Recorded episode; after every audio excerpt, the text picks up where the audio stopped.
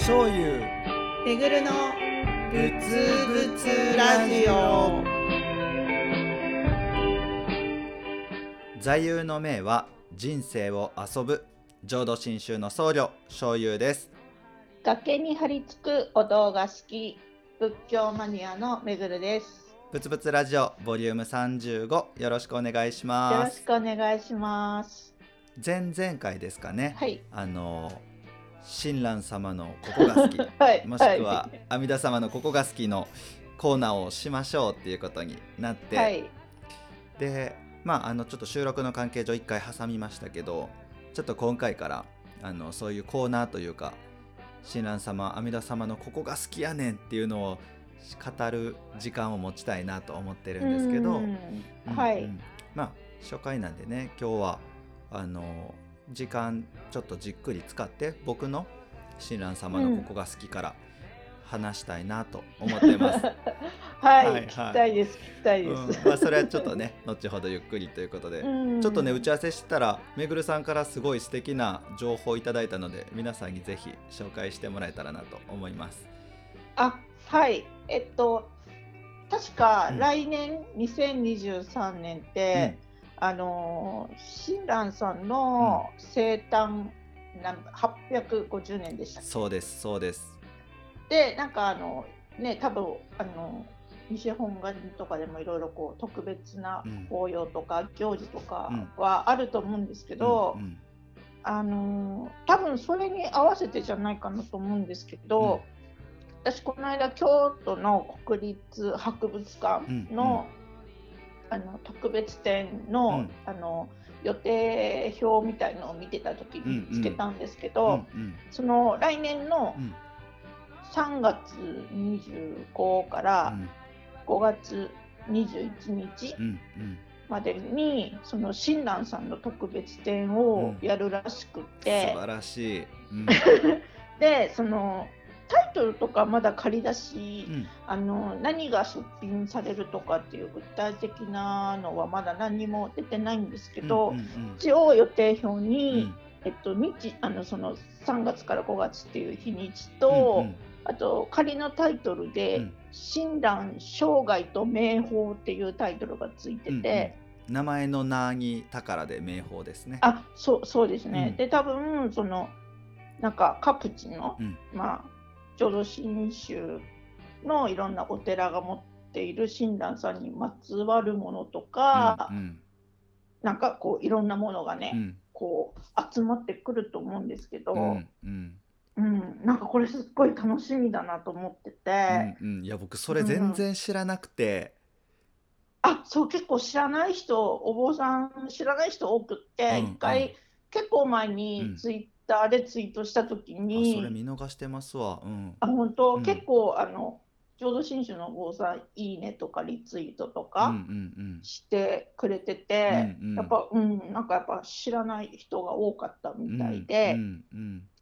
そう。もう今からもう図録絶対買おうといやそ思って。て。れは僕も欲しいな。図録は欲しい、うん。ねえ。うん、これはちょっと宝物になりそうな。うん。うん。であの詳しいこの具体的な内容がまだ何も出てないんだからあれなんですけど、うんうんもう特別展といったら絶対こうオリジナルのグッズが出てくるんで、うんうん。あそうなんや。いや。うんうん。あそうそうですそうです。あのーなんかそのコラボのお菓子が出たりとあかそういう感じ？はいはいはい。なるほあのおど菓子も出るうんし、うん。何かこうあのゆくそのなんていうの出品の何かにをモチーフにした、うん。こうクリアクリアファイルだったり、はいはいはい、うん、マスキングテープだったり、ああそれ欲しいな。うんううんんまあねクリアファイルとかマスキングテープとかも絵はがきとかはまうんうん。あ定番ですけど、メモ帳とかはうんうん。定番ですけど、うん。プラス、ん。なんか想像もしてなかったよううんな、うん。なんか面白いグッズとかも、例えばフェリシモお寺部さんとかがコラボすると、はいはなんかこう思いもかけないグッズとかがポーンと出てきたりするんですよ。い。へえうん、あとなんかこうアクセサリーとか。う、んうん、アクセサリー、うん。へえ。うんアクセサリー最近多いかな。あ。そうなんや。うん、なんでもう今からこうグッツも楽しみだし、うんうんいや音声ガイド誰やるんだろうとうん、か。おおそういう楽しみ方もあるんや。あ そう絶対音声ガイドあるんえで有名人がしたりするんですか？あうんなんかこう俳優さんだったりあそうあなんや。のアニメの声優さんだったりへえうんうんいろいろうんいろんな人ですね。あの今度今度やる、うん。あの4月かな、うん。今度やる天台宗の特別展、うん。今年うんうのわそれも面白そうやな。はい。あの市川猿之助さんがへー確か。猿之助さんってめっちゃ人気ありますよね が音声ガイドだったり、私あの前にうん。四国、あえっとじゃあ西国33カ所うんうんうんの特別展に行った時は、あの三浦淳と伊藤聖子が音声ガイドで。それめっちゃ激アツじゃないですか。うんおもろそうやな。とか、うん。はい。あとほら人気のアニメの声優さんうんがうん、音声ガイドやったりとか、そうそうそう。それも楽しみだし。僕ちょっとその三浦淳さんと伊藤聖子さんのもうその音声だけ聞きたいっすわ。それだあけでも聞きうんたい。めめっちゃめっちゃ面白かったですよ。であとあのーなんだろう。まあ自分一人でこう、音声ガイドうんで、うん。こうじっくり見るうん。1回目と、うんあと2回目はあのお友達とか、うんうんうんうん。あのお坊さんを、うん。お坊さんと一緒に行って、あの個別ガイドじゃないけど、うん。うんあーそれ贅沢やな。いいですね。うん。うん。そうそう。だから西のお坊さんと東のお坊さんと、うんうんうん。あの一緒に行って、うん。なんかこう個別にいろいろうん。あのこう説明してもらったら超楽しいなとか思ったりしへてー素敵あ素敵。そうそうそうなんかまだ来年なのに、うん。うんちょっと楽しみにしてるんいやーもうすぐ来ますよ。ちなみになんですけどうん。あの、僕は小木市の浄土真宗本願寺派っていう宗派なんですけどうんうん。浄土真宗本願寺派でも来年2023年の3月29日を皮切りに、あのうん。5つの期間に分けて5月21日まで親鸞上人ご誕生850年立教改修800年立教改修っていうのは浄土真宗建てましたってことなんですけど、あはいはい。うん、それの協賛法要っていうね大きな法要がうんあの今週されるのでちょうどそのね国立博物館の期間とばっちりはまるのですねうんこれお参りされる方はその帰りに国立博物館寄って帰るってしたらいいんじゃないですかね。ああそうですよね。う。うん、ばっち。りそうそうあの親鸞将棋の生まれた年と強情された年めぐるさん覚えてますか？いや全然。これね 一回聞いたら結構覚えられる覚え方があってうん。あの生まれた年は1173年なんですうんうんうんうん。1173ねはい。で強情された時が1263年でうん1263なんですけどうん。であ違うわ。えっと121262 忘れへんとか言いながら間違うっていうね。1262ね。うんうんでうん。あのどうやって覚えるかっていうとはい。1173はひた一人人並みに生まれ。一人人並みに生まれ。1173ね。あはいはいうんうん。はい。で一人でなくて二人連れ。6時の港二人連れ。で1262って覚えるんですよ。へえ。凡夫として人並みに生まれて一人で死んでいくんじゃなくて、二人で南無阿弥陀仏のお六時と二人で強情されたっていうふうに覚えるっていう、なんかこれ覚え方もありがたくて僕すごい好きなんですけど、うんうん。そうそう、まあ、それね覚えといてもらえるとちょっとあちょうど850年かってあなるほど。はいはい。なるかなと思ってね。ねえだから来年はこうね大きな法要できる状況だといいなと思いなが本ら当ですね。うん。まあコロナでねちょっといろいろ制限とかあるかもしれないですけど、うん。ちょっともう本当うね、ん。ここもう本当にここ2年。うん、3年。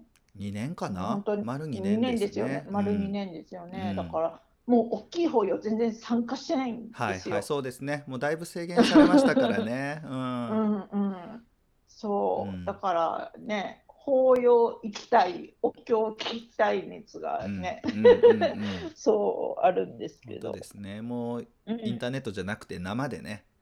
あそうですねそうですね。うんやっぱりその空気が振動する感じとかありますよね。大きい法要で大人数でお経とか唱えてはると、空気、うん空気を伝わって響いてくるものとかもあるので、うんねやっぱあの、うんねあの空間うんうにん。なんか、みなんかいいてたいってうんうんいうか、うん わかるわかる。る。やっぱあれはうん身を置かないと感じられないものですよね。そうですね。うんんううんうんそれは思いますね。うんさあちょっとね熱くなっちゃったけどあ そんなはいはい親鸞様の「あのここが好き」を第1回まあ僕が担当させてもらいますね。はい。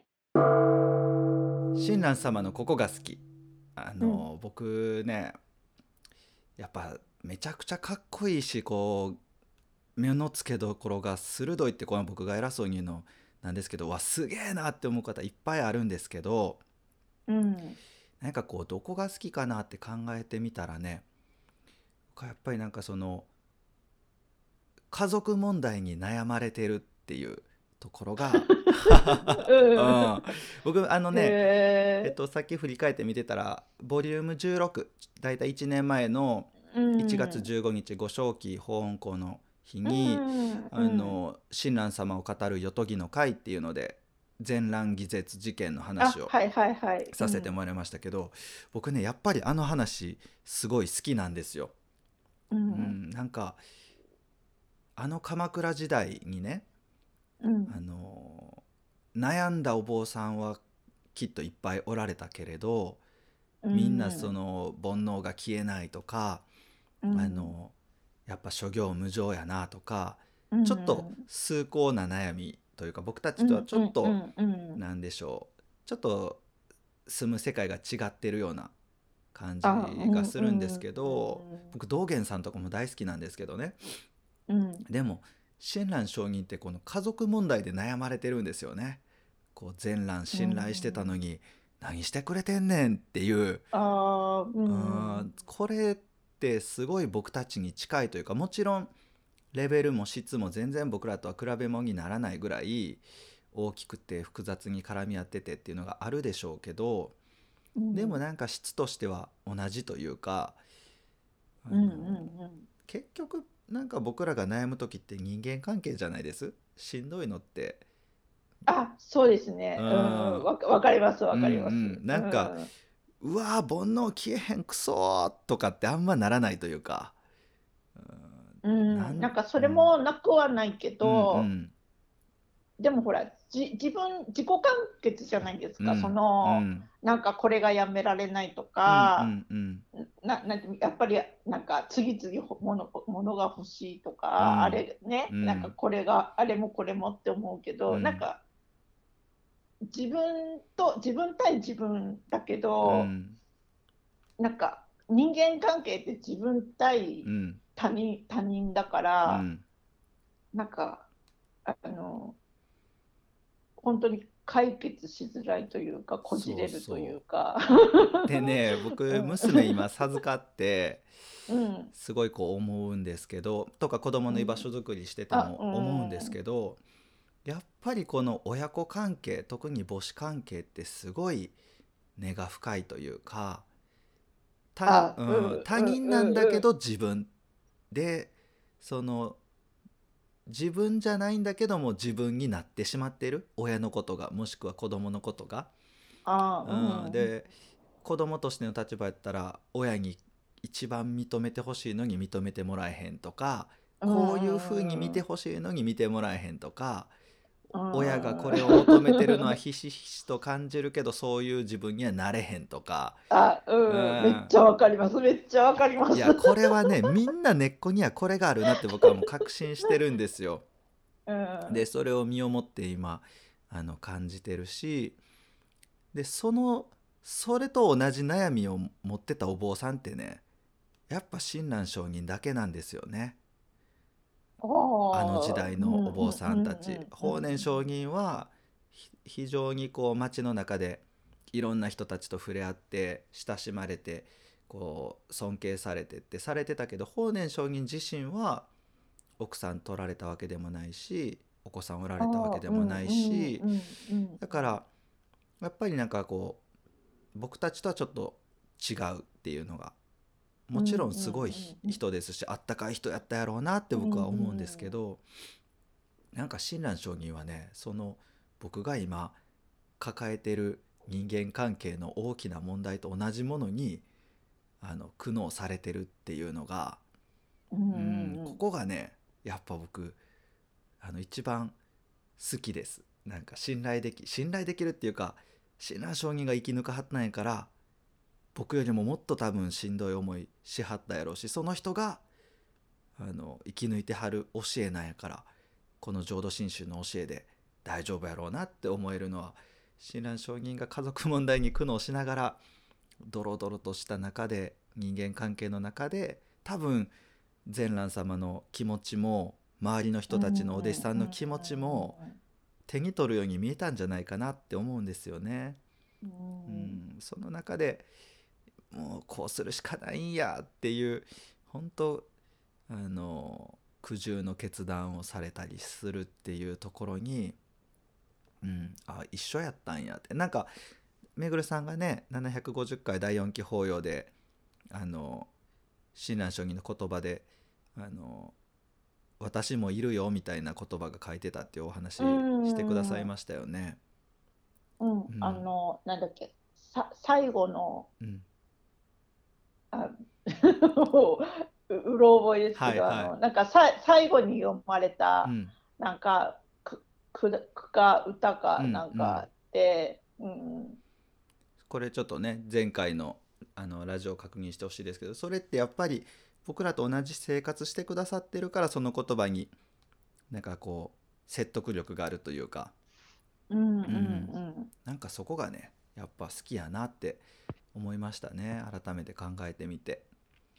あでも、うん、なんかそう言われたら、うん、うん、なんかそうかもしれない。なんか他のこう、あの有名なお坊さんとか、うん、あのいろいろいますけど、うん、あのやっぱりなんかそそもそもなんか私と比べる、うん、比べられないというか、立ってる位置が違うというか、うん、なんかあの、ステージが違うみたいな感じで、あのこうき切り離してどうしても考えちゃいますけど、うん、うん、なんか今の話聞いてたら、親鸞さんって、まあ確かにこうねレレベルは全然違うけど、うんうん、なんかこう立ってる場所は私と一緒なのかなみたいな。うんう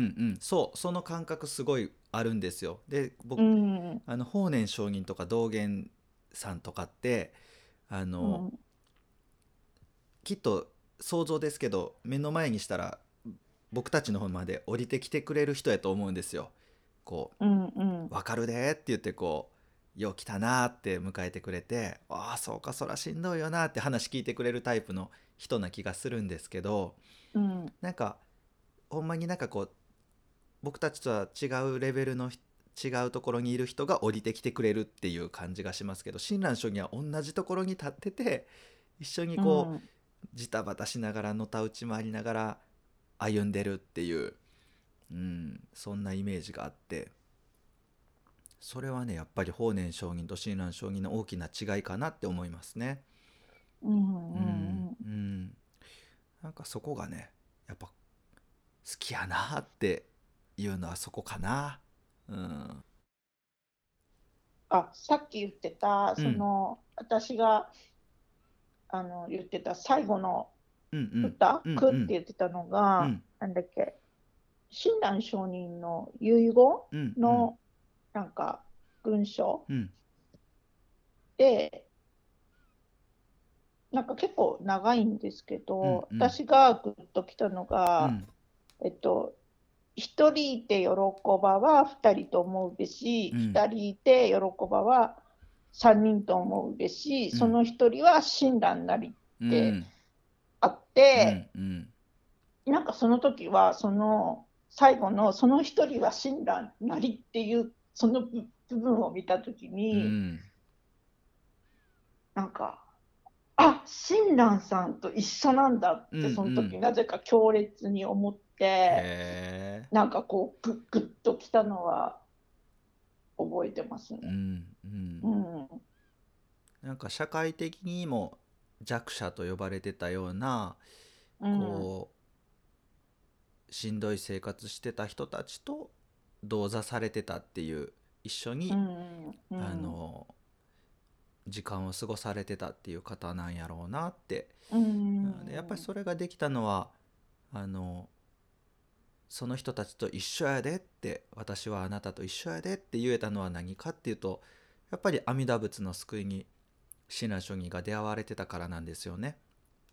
自分の力で仏道を歩んでいこうと思ったらそら私の方が煩悩はだいぶあなたよりはコントロールできるしちょっと一生とは言えへんってなっていくと思うんですけどでもそれでも私も完全に滅することはできなかったしあなたと同じように家族の問題で悩んでるしっていうそこに立ってくださった上ででも私もあんたも皆さん阿弥陀さんの大きな救いの上にお慈悲の中に包まれてるんですよ。同じですねって言わはるそこまで言え言い切れたっていうのはやっぱり阿弥陀さんをどこまでもどこまでも仰いではったからなんやろうなって思うとやっぱそこに憧れますよね。そういう風になりたいなって思うというか、うん、うん、そうですね。なんか言い切れるのがすごいなっていうか、うん、なんか私は、うん、うんなんだろうな。そうかもしれないけど、うんうん、でもどうなんだろうとか、うん、そうだったらいいなでもなみたいな、こう、うん。うん、なんか感じじゃないけど、うんうん、こう自分は、うん。信じたいけど、うん、なんていうの？なんかどっかで信じきれないみたいな、うんうんうん、なんかこうこうふふらふらしているところに、うんうん、なんかこうさっきみたいに、うん、その一人は死んだなりとかってこうズバッとなんかこう、うん、ふらふらしてるところにズバッとこう言われると、うん、なんか強烈に刺さるというか。うんうんうん。いやだからね結局親鸞聖人はご自身のことを煩悩具足の凡夫って一つも煩悩の足らないものはない、全部私は煩悩というものを全部持ってる。悟りを自分で開いていくことのできない凡夫やっておっしゃるんですけど、もう多分ね悟ってますよね。でないとそんな言い方できないと思うんですよね。うん、だからそのお弟子さんたちもどうだったかは分かんないけど、うん、その自分がこのなんていうのこう言ってることは分かるし、うん、そうだったらいいな信じたいなでもでもなでもなってこうグラグラしてる中に、うんうんうん、なんかそれを言い切ってる人が、なんかこう目の前にというか、うん、あのこう自分のこう遥か先にこう、いるって、うん、なんかすごいこうなんか引き寄せられるというかそうでしょうね。す、うん、なんかすごい存在だろうなっていう、うんうん。うん、気は、うん、なんかします、ね、そんな気しますね。でやってみたかったな、うん、しかも分かってくれるんですよ こっちの苦悩も。分かった上でそうやな、これはこうやぞって言われたらはあって なりますよね。親鸞様ってなるんじゃないかな。うん、でも逆にそれがものすごく他人から見たら、うん、ああ危ういというか、うんなんかね危険って言われるのもなんかわからないでもないし、うんなんか、うん、でもそれがこれだけいなんか今この令和まで続いてるっていうのがすごいなって思うし。そうそう。やっぱりね親鸞上人とあの目の前でこう出会うことはできないけれど、うん、その残してくださった言葉の中に親鸞上人と出会っていける世界があって、うん、そこになんかやっぱり感動させられるというか、うん、そこをなんか伝えれるようになりたいなって思ってますね。うん、だから私はその親鸞さん自体はもう姿も見えないし、うんうん、どんな存在かも感じれないけど、うんうん、なんか私の中では例えばこうあの講座、うん、あのこう法話を聞きに行った時の、うんうん、なんか年配のおじいちゃんとかおばあちゃんとか、うん、例えばその親しくしてるお坊さんとかでも、うんうんうん。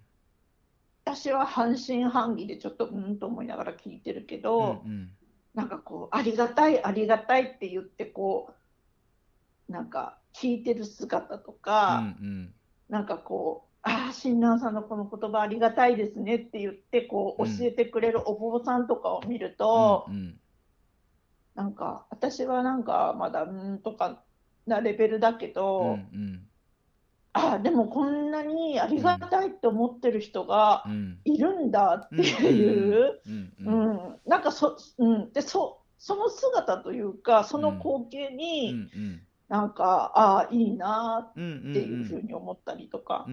いや僕もそうでした。僕もそれでちょっとずつちょっとずつだんだんありがたいなっていう回数が時間が増えてきた気がしますね。その中でたまに、うんうんえ？とかほんまか？みたいな時間もあるけど それがこう繰り返される中にじわりじわりとなんかこう導いてもらってるような感覚はあって。うんなんかねそんな時間にこの「ぶつぶつラジオ」が少しでも貢献できたらいいなとは思いますね。うん。まあ時間がっつり超えてましたわめぐるさん。